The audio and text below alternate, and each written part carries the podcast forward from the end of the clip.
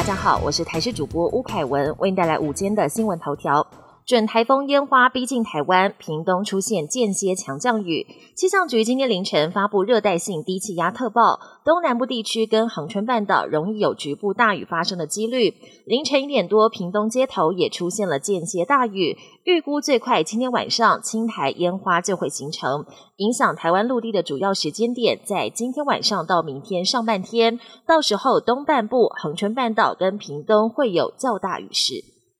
防堵市场疫情再扩大，台北市从今天开始要为一点八万名摊商打疫苗，首日以靠近疫区的南门信安市场为主。不过，台大公卫学院教授陈秀熙表示，打疫苗是釜底抽薪，因为打完还有两周的空窗期，必须配合筛检，减少民众被隐性感染者传播。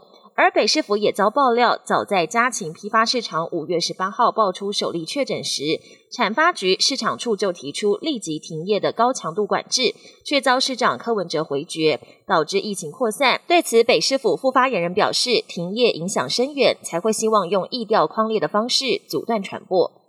疫苗陆续开放接种，指挥中心预计今天下午将宣布，政务委员唐凤设计的全国疫苗预约接种平台将上线开放，让民众使用。首波开放年龄层五十岁到六十四岁的民众来试用。根据疫苗接种预约平台的设计，操作上会分为预告登记与预约登记。所谓的预告登记，指的是让愿意施打的民众先进行登记，以方便中央精准掌控疫苗所需数量，等疫苗到货。可以施打时，再进行后续的预约接种。国际焦点：高龄八十四岁的天主教教宗方济各因为肠胃问题，前往意大利罗马医院接受预先安排的手术。这是教宗二零一三年上任以来第一次住院。梵蒂冈发言人证实，教宗有肠胃问题出现了症状，因此必须接受手术治疗。目前恢复情况良好。阿根廷出生的方济各年轻时就切除一部分的右肺，近年来也饱受髋关节问题及坐骨神经痛。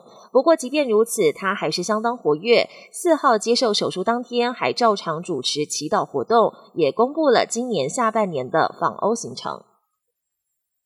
菲律宾四号发生军机坠毁的重大空难，一架载有九十多名官兵的军用运输机准备降落在南部的河鲁岛，意外失事坠毁。经过军方全力抢救，机上四十九人幸存获救，但也有至少四十二人罹难，另外还造成地面三位民众死亡。七月四号是美国国庆，今年美国庆祝两百四十五岁生日。去年疫情重创美国，几乎所有庆祝活动都喊卡。而今年国庆，美国疫情趋缓，各地纷纷举办庆祝活动。不过，卫生单位提醒民众，防疫工作还是不能松懈。国土安全部也警告大家，必须小心提防境内极端组织的暴力攻击。而佛州迈阿密滨海大楼倒塌已经十天，仍有上百人下落不明，也为国庆增添哀伤。本节新闻由台视新闻制作，感谢您的收听。更多内容请锁定台视各节新闻与台视新闻 YouTube 频道。